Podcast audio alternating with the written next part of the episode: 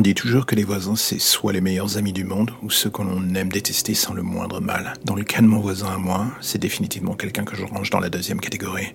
Je pouvais pas le blairer. Pas que je sois une boule de haine, mais il ne fait pas grand chose pour que l'on puisse l'apprécier. Il est lugubre, ne dit jamais bonjour, se méfie de nous. Et pire encore chaque soir, il y a ces bruits qui viennent de son appartement, je les entends sans cesse.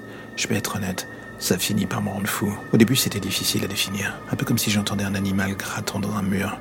Des petits bruits à intervalles réguliers, j'aurais à force presque eu envie, enfin, j'aurais eu cette envie pour le moins tenace de défoncer son putain de mur, d'en finir et de rentrer dans son putain d'appartement pour en trouver la source de ce bruit. Mais bon, j'ai jamais fait. Et le pire dans tout ça, c'est que ça a duré près d'un an. Ça fait majoritairement la nuit que ça la revenait. Un bruit cyclique, incessant, le genre qui vous rend fou.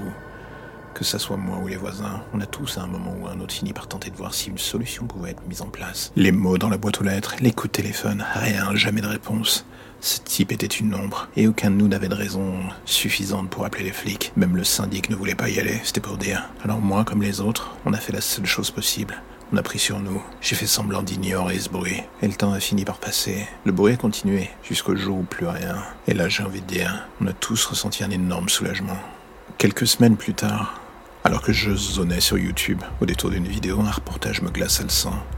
C'était le témoignage d'une survivante d'un enlèvement. Elle racontait comment elle s'était reconstruite après cela, mais surtout comment elle avait développé des techniques pour attirer l'attention des gens. Le mort, c'était l'une d'elles, et c'est en entendant la suite de la vidéo que j'ai compris.